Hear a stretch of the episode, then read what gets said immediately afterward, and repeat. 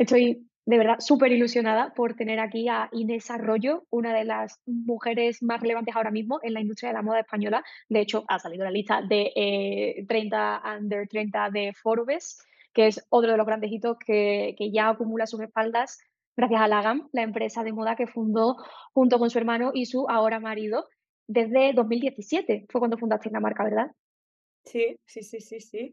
Oye, un súper placer para mí, eh, María José, ya sabes que nos conocemos desde hace muchos años y, y nada, que me hace muchísima ilusión estar aquí hoy contigo. Y bueno, me he puesto colorada de cómo me has presentado, ¿eh? Pero No he dicho ninguna mentira.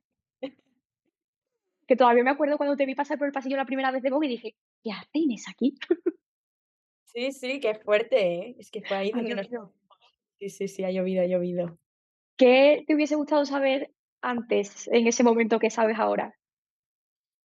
En el momento de, de cuando estaba, eh, cuando nos conocimos, eh, cuando estaba pasando por los pasillos de Vogue, eh, a ver, Me hubiera gustado, o sea, yo en ese momento, eh, que estaba justo ya con la gama en la mente, mm, no me arrepiento para nada de todo lo que hice para o sea, cuando estuve ahí, que estuve muy poquito tiempo, porque al final es cuando lancé la GAM y y pues yo dije: "No, yo quiero hacer las prácticas, quiero hacerlas sí o sí, sí o sí", eh, y no y no me arrepiento para nada el poco tiempo que pasé ahí para luego dedicarme a lo que ya estaba yo, eh, maquinando, que era la GAM. Y aparte es que ahí es donde me di cuenta que tenía la cabeza más pensando en, en lo que iba a construir que, que en lo que estaba viviendo en ese, en ese momento, ¿no?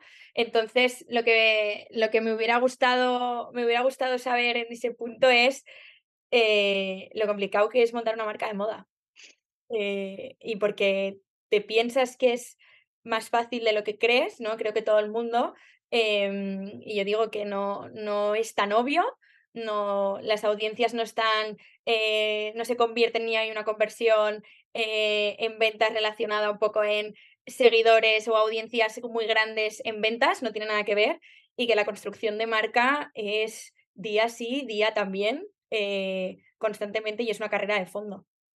Me gusta mucho lo de la audiencia porque, claro, me imagino que sobre todo al principio, como eh, tú ya habías, eh, estabas establecida en Instagram como influencer, a pesar de que esa palabra ya sabemos que tiene sus, sus más y sus menos, todo el mundo podría haber pensado, va, pues lo va a tener súper fácil porque ya tiene toda la base de seguidores a la que poder venderle, pero claro, eso no tiene nada que ver. No, para nada. De hecho, eh, o sea, ahí es donde creo que muchos otros personajes públicos que han querido aprovechar sus audiencias para monetizarlas y crear ellas sus propias marcas se han dado cuenta que no, que no tiene nada que ver y que no vende el que tiene más seguidores, eh, sino, y, también que es muy diferente tener una, una marca personal como es Inés Arroyo y crear otra marca eh, aparte, ¿no? Y creo que el éxito de las marcas es cuando se desvinculan de la persona que la ha creado, ¿no? Y que, y que anda por sí sola. Así que te apoyas en esa audiencia para el primer empujón, pero, pero luego eh, da igual quién seas y, y a eso me remito a grandes mm, influencias del mundo, como pueden ser las Kardashian, como puede ser una Hailey Bieber. O sea, hay entrevistas de Hailey Bieber donde dice a mí si me llegan a decir lo que es montar una marca, eh, me lo hubiera pensado dos veces, ¿no? Si lo dice Hailey Bieber, es que, es que ahí hay algo, que no hay una, una asociación tan grande entre una persona y, y- crear una marca y que venda por sí sola, ¿no? Creo que tienen identidades muy diferentes y ese es el éxito, crear dos identidades. Yo siempre digo eh, que la hagan, obviamente soy yo, pero a la vez no soy yo. Y ese para mí es, es el éxito. Sí, que evidentemente tú eres una parte fundamental porque eres la, la directora creativa, pero que efectivamente hay todo un equipo y una infraestructura detrás que permite que si tú en algún momento, por determinadas circunstancias, no puedes estar, no pase absolutamente nada, porque Lagam ya sea Lagam, no depende exclusivamente de ti. Exacto, o o o mismo o lo mismo de haber creado una identidad propia para la marca, ¿no? O sea, eh, a a nivel, pues, eh, en muchas cosas, pues, eh, el simple hecho, ¿no? Por ejemplo, yo me hago muchísimos, eh, contenidos donde salgo yo y ahora estamos, pues, creando un setting, porque yo decía: "Yo me las estoy haciendo todo este contenido más orgánico en mi casa, tal", que amo mi casa, la decoración de mi casa, todo, pero esa decoración de casa, eh, no es la GAM. ¿no? Entonces, ahora, por ejemplo, estamos cre- recreando en un estudio todo eso para crear ese tipo de contenido más orgánico, pero con un mueble, con un mue- unos muebles tipo Lagam, con unos colores tipo Lagam, con unas formas tipo Lagam, porque la gama ha creado eso y tiene esa importancia, ¿no? Entonces creo que eso es súper es súper importante que, que, que, la gente lo sepa, que, que toda la parte cuando tú creas una marca es llevarla a, todos los, a todas las zonas, ¿no? Cómo eres en físico, cómo eres, cómo es tu lenguaje, cómo son, si la gama es un mueble, qué mueble es, si la gama es un cuadro, que, de qué artista es, ¿no? Todas ese, ese tipo de cosas. Si es una canción, ¿qué canción es? ¿No? Es, es un ejercicio precioso para, para definir la identidad. Totalmente, y es, es, y es súper necesario en, en, ese sentido. Y todas las marcas al final tienen que crear eso, igual que qué tipo de modelos son, eh, la, qué tipo de maquillaje es la GAM, ¿no? Eh, todo, todo eso hace que creas una identidad eh, completa y con coherencia. Esa identidad, eh, cuando va avanzando el tiempo, evidentemente las clientas o las fans directamente la van asumiendo, tanto como que la llegan a sentir un poco propia, ¿no? Y si habéis visto que si os habéis salido un poquito del guion por probar y por experimentar, que sé que es algo que os gusta mucho, hay alguna que haya dicho, eh, eh, eh, esto no es la GAM, pues sí, la verdad es que ha habido una evolución eh, en Lagam. Yo cuando decidí crear Lagam también era porque quería crear una marca eh, cercana con su clienta, con su seguidora, con su comunidad, creando una comunidad, pero teniendo muy claro que eso iba a escalar. ¿No? Y, que, y cómo llevas toda esa parte cuando la escalas, ¿no? La compañía, eh, para que siga habiendo esa cercanía, pero sin que se, sin que se quede en una marquita de, de, comunidad, de, de, que solo te sirves para las que siempre han estado. Y estas que siempre han estado, eh, siempre estás eternamente agradecida, pero también tienen que entender que la marca evoluciona, que la marca crece, eh, crece conmigo, crece con mi equipo, los equipos crecen ¿no? en la marca, o sea, va entrando gente que va aportando más ideas, que nos hace volar más, yo como fundadora vuelo más, ¿no? Y tienes unas, unos objetivos y unas ilusiones que cumplir. Entonces, eh, yo siempre he tenido muy claro a no tener miedo a experimentar. Hay algunas que se han bajado del barco, sí, pero hay en ese momento, pero que luego han vuelto, ¿no?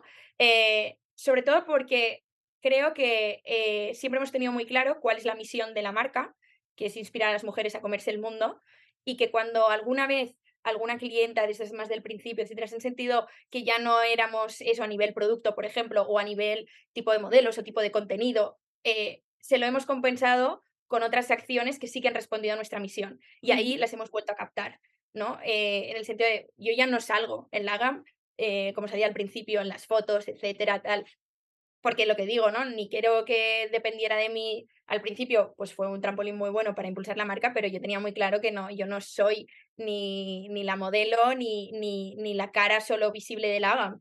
Eh, hay que, las marcas se profesionalizan, las marcas tienen una visión, nuestra visión es ser una marca reconocida y reconocible en todo el mundo y, y eso se tiene que ver, ¿no? Y la clienta ya no es solo una clienta española, al revés, ahora por ejemplo vendemos mucho más fuera que en España. No me olvido de mis clientas españolas, pero tengo que también responder a mis nuevas clientas internacionales, ¿no?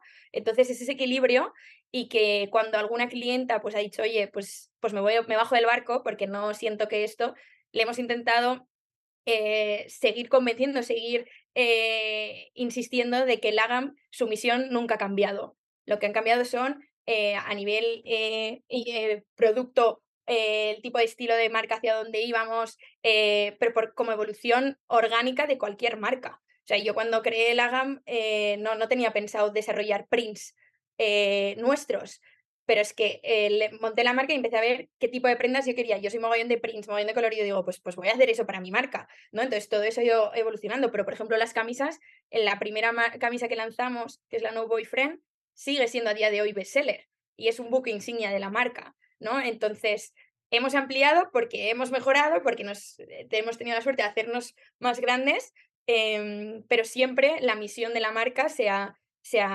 mantenido y, y, y, es un poco la que nos guía en, en, momentos que a lo mejor internamente nos sentimos perdidas, ¿no? Oye, esto lo estamos haciendo bien, esta acción tiene sentido, este producto tiene sentido, responde a nuestra misión, eh, hacia dónde queremos ir.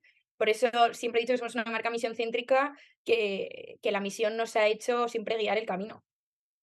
Es que además eh, lo que dices es una evolución orgánica, ¿no? Es decir, empezáis a hacer determinadas categorías de productos, eh, a innovar con prints, a hacer ese tipo de producciones, porque la clienta os lo demanda y os lo pide, porque funcionan, porque si no, evidentemente, lo dejáis de lado. Exacto.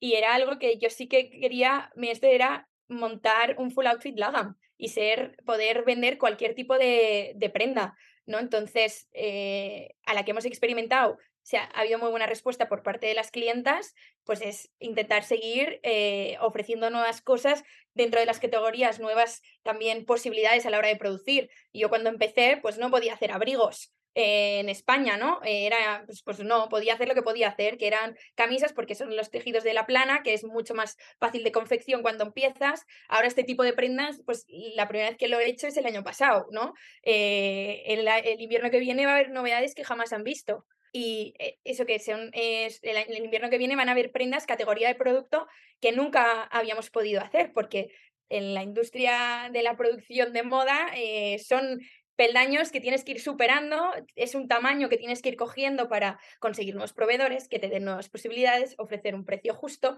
ofrecer unas condiciones justas eh, y eso es una carrera de fondo. Entonces, a medida que vamos creciendo, a medida que podemos ofrecer nuevas cosas. A mí es una cosa que siempre me ha encantado de vosotros, aparte de la transparencia y la honestidad con la que siempre habéis hablado de los procesos, de efectivamente lo que cuesta, eh, del porqué de los precios, es como vais innovando constantemente y vais probando sin ningún tipo de miedo. Y parece que eh, en general en el mundo de la moda experimentar en ese sentido, a no ser que seas una marca ultra vanguardista e incluso un poco intelectual, da un miedo terrible. ¿Cómo superáis ese miedo para arrancar eh, y probar, pero también para dejar ir cuando algo no ha salido como esperabais. Porque hay veces que también desarrollamos ahí una especie de, de attachment que dices, uy, no, no, no, ¿cómo voy a dejar de hacer esto? Porque antes de ser honestos con nuestras clientas, nuestra comunidad, lo somos primero internamente. Y entonces decimos, oye, eh, esto no está funcionando, esto que nos, esta fumada que nos hemos inventado no está funcionando, eh, o, o, o, sí está funcionando de cara afuera, eh, pues por ejemplo, cuando hicimos la suscripción de la Lagan Box, que fue una idea inspirada por em, Stitch, Fix, ¿vale? Que es una Stitch Fix, que es una marca americana que hace todo el tema de suscripción, de que tú puedes, eh, a partir de un test, eh, te mandan unas cajas mensuales con productos para ti, etcétera. Pues con la comunidad que habíamos generado hace eso, tres años decidimos hacerlo. Mm, era maravilloso para las clientas, era maravilloso a nivel de fuera, cómo se veía la innovación tal. A nivel de números era desastroso. A nivel operativo era desastroso.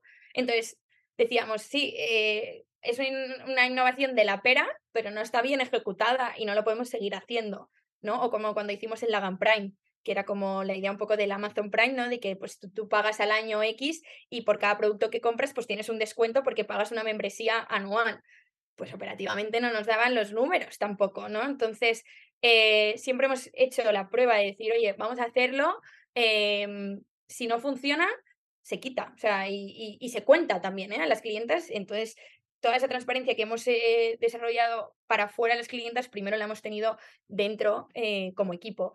Siempre yo digo que no hay que estar enamorado de nuestras ideas, em, que pueden funcionar, pero pueden no funcionar y que no hay que frustrarse por eso. Entonces, en el equipo es una cultura que tenemos dentro de la GAM muy marcada de, de que al revés habrá un aprendizaje detrás de ello y nos, servirá para mejorar.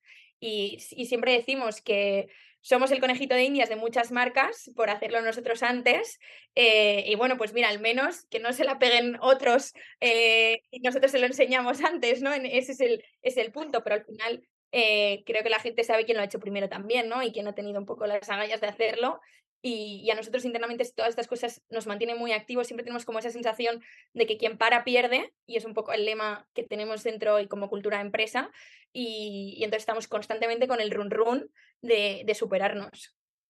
¿Dónde encontráis esa inspiración? Porque hay veces que eh, cuesta mucho mantenerse dentro de ese ritmo y sobre todo uno tan frenético como el que lleváis vosotros de las producciones, los diseños, la innovación a nivel empresarial tenemos como varias partes, o sea, a nivel eh, creativo, como más la parte de producto, la parte de campañas, etcétera, eh, yo con mi equipo, cuando diseñamos una, una colección, eh, tenemos como muy marcados en plan estilo, queremos decir, ¿no? Pues por ejemplo, este verano, la gama es un verano muy de los 2000, muy realzando mucho la figura de la mujer, muy femenino, esa parte un poco más hot pero sin ser vulgar, ¿no? Eh, esa melancolía de, de, que vuelve pues un poco eh, esa Jennifer Aniston del momento, eh, esa incluso Britney Spears del momento, ¿no? Un poco todo ese, ese rollo y eso es lo que nos guía luego para todo, ¿no? entonces, Em, luego, trasladado como es más a la parte de, de negocio, sí que nos fijamos en otras marcas que no son nada de moda, o sea,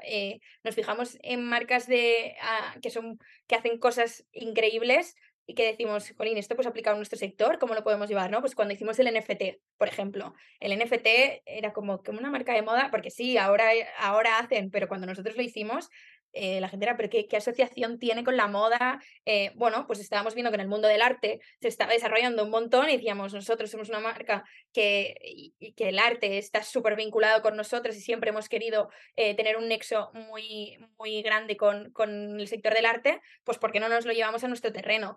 Fue una ida de olla bastante grande, pero realmente tuvo una, una repercusión buenísima. Captamos nuevos clientes que no conocían Lagam, pero porque estaban dentro del mundo de los NFTs, por ejemplo, ¿no? Entonces, aunque eso no, tuvo ninguna, no fue eh, ni una campaña de ventas ni nada, no nos fue al final una campaña de marketing que surgió, eh, pues por ejemplo, en un punto donde no teníamos stock para vender y dijimos, ¿qué hacemos para, para, para seguir estando en la boca de la gente, ¿no? Y en la mente. Entonces, es buscar la notoriedad de, de otra forma. Entonces, tenemos como esas partes eh, como más muy vinculadas al arte, muy vinculadas eh, todo el tema vintage. O sea, en la por ejemplo, a nivel creativo, a mí me inspira y me encanta. Yo soy una persona que siempre ha comprado muchísimo vintage. Entonces, eh, mm, a mí me encantan las colecciones de hace 10 años. Eh, el Miu Miu de 2014, me flipa Blue Marine desde siempre. Ahora está muy de moda, pero el, Blue Marine de hace 15 años, ¿no? Entonces, volver un poco a eso y, trasladarlo a, a, la hora es, algo que a nivel moda nos, nos, mola mucho. Y luego a nivel negocio es experimentar de forma mm, que la gente de la moda no esté, no esté acostumbrada a ver. ¿Sabes? Es un poco lo que queremos con Lagam, hacer cosas que dentro del sector, los que siempre han estado en moda digan, pero ¿y esto es que están haciendo? ¿no? O que, que, no un poco por lo que diga la gente, sino por lo que nosotros sentimos de, de poder eh, quitar un poco los tabús que hay en esta industria de que todo el mundo tiene que hacer lo mismo igual, que hay que seguir siempre todas las mismas reglas entonces, de poder traer de, otras, eh, de otros ámbitos cosas nuevas al sector de la moda. Mirar fuera para sacudirnos un poquito el polvo, vamos, que hay veces que, hay bastante y nos quedamos ahí muy inmóviles. Sí, sí, sí, sí, sí, total. Donde, donde también hay bastante, eh, y tú lo sabes de primerísima mano, es en el sector business, rondas de inversores, que siguen siendo básicamente señores con traje que tienen el dinero. Em, ¿Cómo te sentías tú, sobre todo al principio? Que me imagino que ya estás un poco más acostumbrada, pero al principio tuvo que ser un choque, ¿no? El entrar en esas salas de reuniones y decir, soy aquí la única mujer y encima joven, que lo mismo también es un hándicap para que te tomen en serio. Sí, y aparte de enamorarse de un proyecto por la parte más emocional.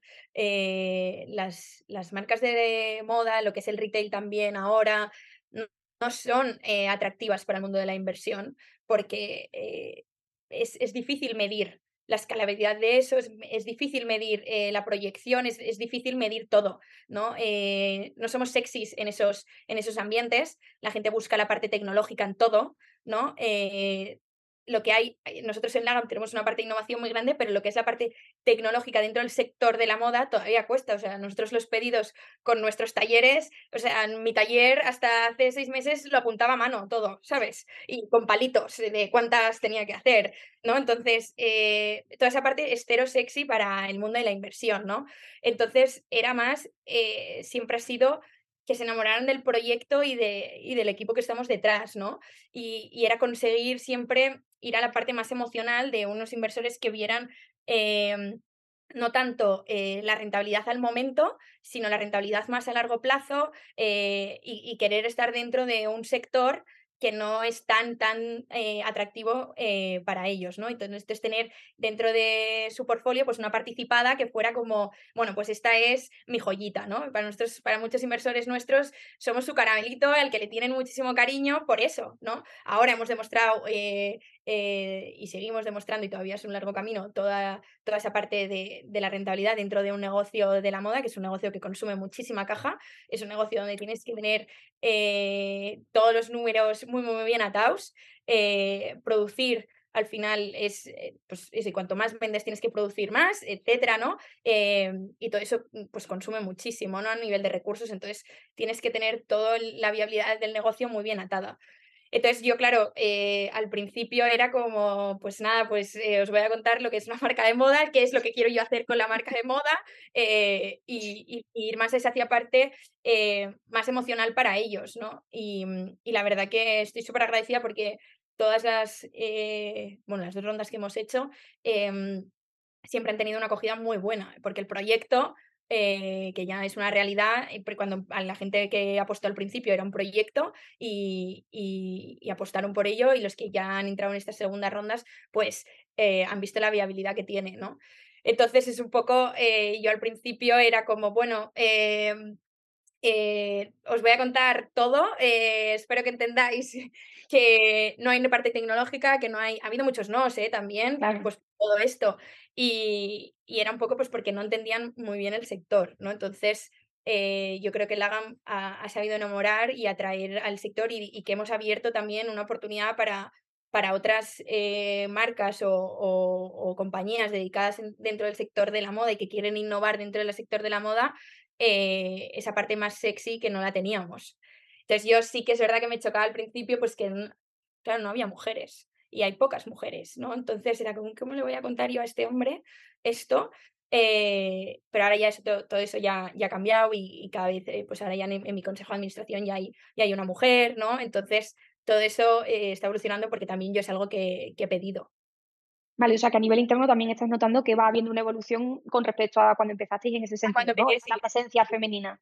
Sí, sí, sí, sí, sí. Y hablar con fondos solo dedicados a mujeres, ¿no? Eh, eso, eso también. Eh, y, hablas distinto y, haces el pitch distinto cuando tienes a mujeres delante, hablando de lo que yo hablo. Igual que les pasa a mis socios cuando tienen que hablar a nivel de, de cuando tienen que contar cosas a nivel de producto, cuando hacen alguna charla y les preguntan, o cuando es la parte más creativa y dicen, Joder, es que como yo, un tío con barba, voy a estar contando lo que es creativamente Laga, en plan, eh, les cuesta, ¿no? Pues. Como les hablo de Jennifer Aniston con estas barbas que llevan a estos señores, Exacto. Lo que pasa es que yo, toda la parte de negocio, siempre, eh, aunque yo llevo, yo soy la directora creativa, toda la parte de negocio, obviamente, estoy súper involucrada y es algo que quiero que quede claro que no es como yo llevo la parte eh, solo la creativa y, y los números solo lo llevan mis socios porque son hombres. No tiene nada que ver para nada. No, es, tu, es, tu, bebé, es vuestro bebé. De, Exacto, y es algo que siempre he querido, he querido insistir ¿no? en eso, porque siempre que daba charlas, pues la gente era como, ah, bueno, tú llevas esta parte y es como de los números no tienes ni idea. No, yo, hay cosas igual que ellos de mi área no tienen ni idea, ni yo de la suya, pero no tienen nada que ver ni con, ni con tejidos ni con números. O sea, eh, es, cada uno tiene su rol. Os bien y sabéis, o sea, evidentemente cada uno tiene su área de expertise, pero me imagino que de manera inevitable, sobre todo por la relación también que os une a nivel personal a los tres, habrá momentos de que uno se mete en el camino del otro, que eh, tu hermano opina del color de unos pantalones y tú de la última idea de, no sé, de producción o de distribución que han tenido. Sí, sí, sí, sí. Lo que pasa es que los tres tenemos muy claro que el final la guardiana de la marca soy yo eh, y a nivel de última decisión de de, hacia dónde meter la gama o dónde eh, tenemos que ir. Eh, tengo la suerte que mis dos socios eh, confían plenamente en mí y, que esa última palabra pues siempre es un poco lo que diga Inés en ese sentido. Pero es que yo también soy una persona que, mm, que no, o sea, que siento perfectamente que cuando ellos me dicen que hay que hacer algo de otra forma es porque hay que hacerla, ¿sabes? Entonces, tenemos buenísima relación eh, a nivel, eh, obviamente a nivel personal, pero que a nivel profesional nunca nos hemos sentido pisados entre los tres ni para nada. O sea, remamos hacia la misma dirección siempre y eso es fundamental a la hora de montar un negocio con alguien.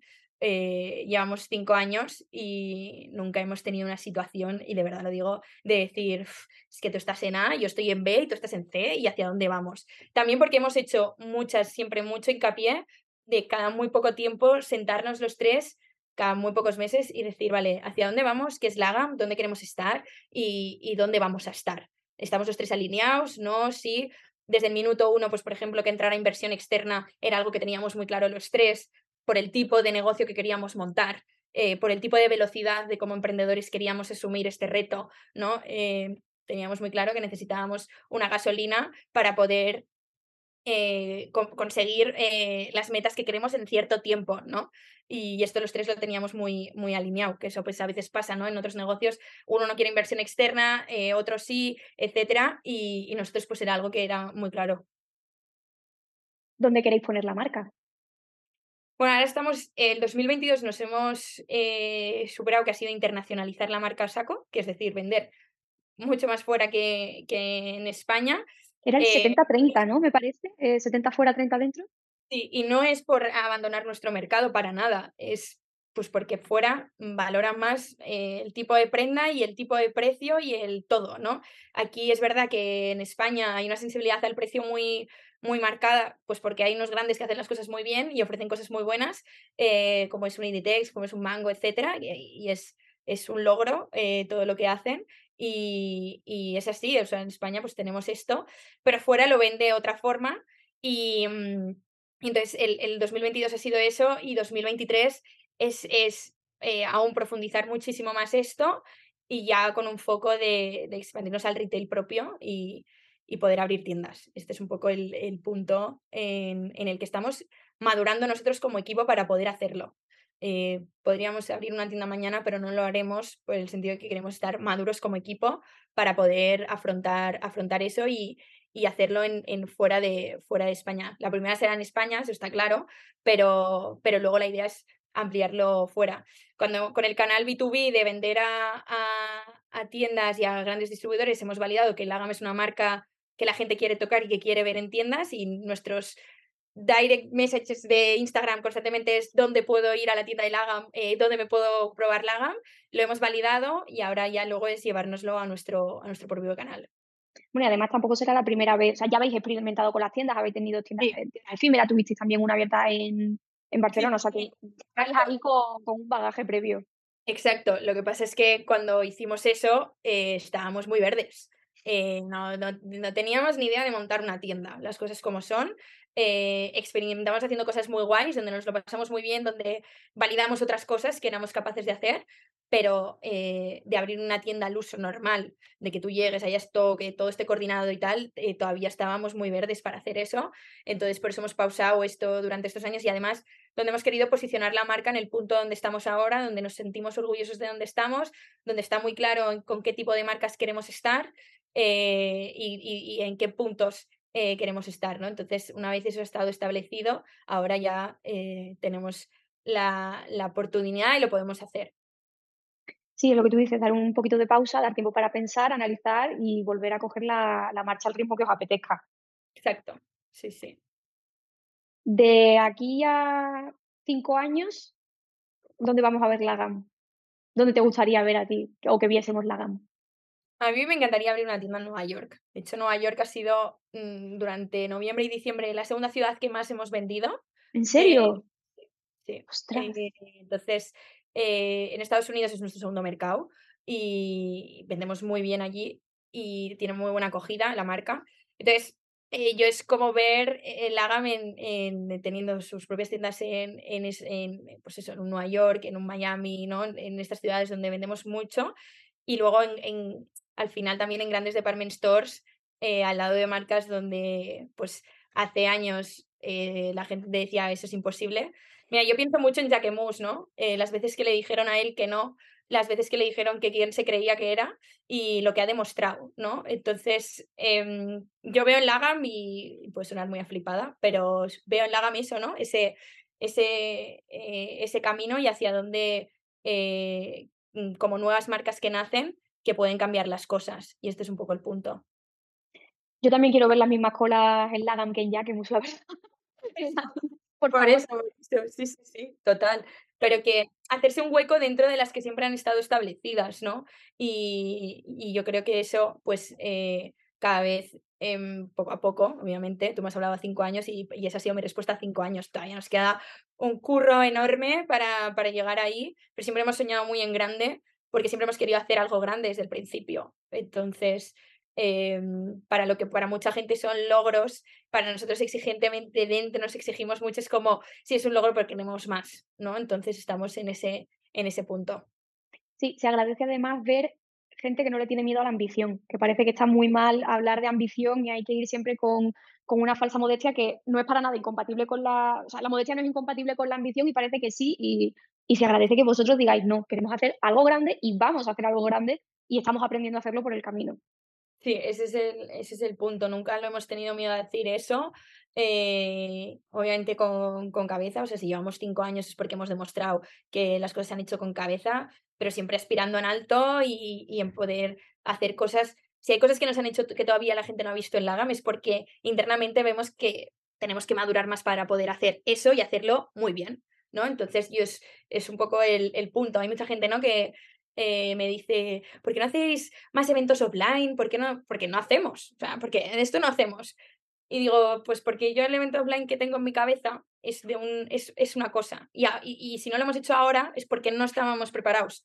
Y entonces yo quiero que se recuerde ese tipo de evento o ese tipo de acción de una forma. Entonces, si no se ha hecho todavía es porque hacer por hacer, pues no, prefiero hacerlo en el punto en el que me sienta cómoda y orgullosa de cómo ha tenido ese impacto LAGAM que, que hacer por hacer. Y el ruido, pues lo hago de, de otra forma, en lo que ahora mismo controlo.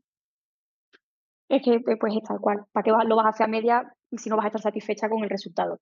Exacto, exacto. Y no porque, no, porque todo el mundo hace, vale, sí, pero yo sé lo que, lo que funciona y lo que no. También es verdad que yo hablo así con una voz como muy clara, de que tengo las ideas muy claras, y es verdad. También, eh, después de mis años de, de estar trabajando también como eh, influencer, personaje público, etcétera, con otras marcas, pues tengo muy claro que es eh, lo que me gusta y lo que no, porque lo he vivido del otro lado, ¿no? Entonces, a la hora de hacer ese tipo de acciones, pues, por ejemplo, soy súper exigente. Mi equipo es como, ah, hacemos esto y es como, eh, para mí esto es una mierda, ¿sabes? En plan, hablando, ¿sabes? En plan, entre nosotros les digo, chicas, esto, eh, tal, y dicen, ya, tienes razón, no sé qué, pero porque yo también, yo lo vivo del otro lado, ¿no? Entonces, soy muy exigente eh, con eso. Y, y creo que ser tan picky, como me dicen en mi equipo, es lo que nos hace también estar donde, donde estamos. Eso sin duda. Pues eh, vamos, voy a tener que dejarte ya, Inés, aunque tú sabes que yo me quedaba aquí a ver, yo, eterno. yo no, no callo y que puedo hablar de todo. O sea, no hay algo que me guste más en el mundo que hablar del AGAM y emocionarme hablando del AGAM, eh, que es así. Nos debemos una conversación en directo sin, sin límite de tiempo y sin historia. Total. Muchas gracias mm, de verdad por, por este rato, por mm, tu sinceridad, tu honestidad y realmente por inspirar a quien vaya a escuchar esto. Bueno, espero que os haya gustado este ratito y que, y que hayáis podido sacar cosas interesantes. Y gracias a ti por siempre, siempre pensar en mí y en Lagan, porque siempre has sido una persona que nos ha apoyado desde el principio y desde cuando no éramos nadie.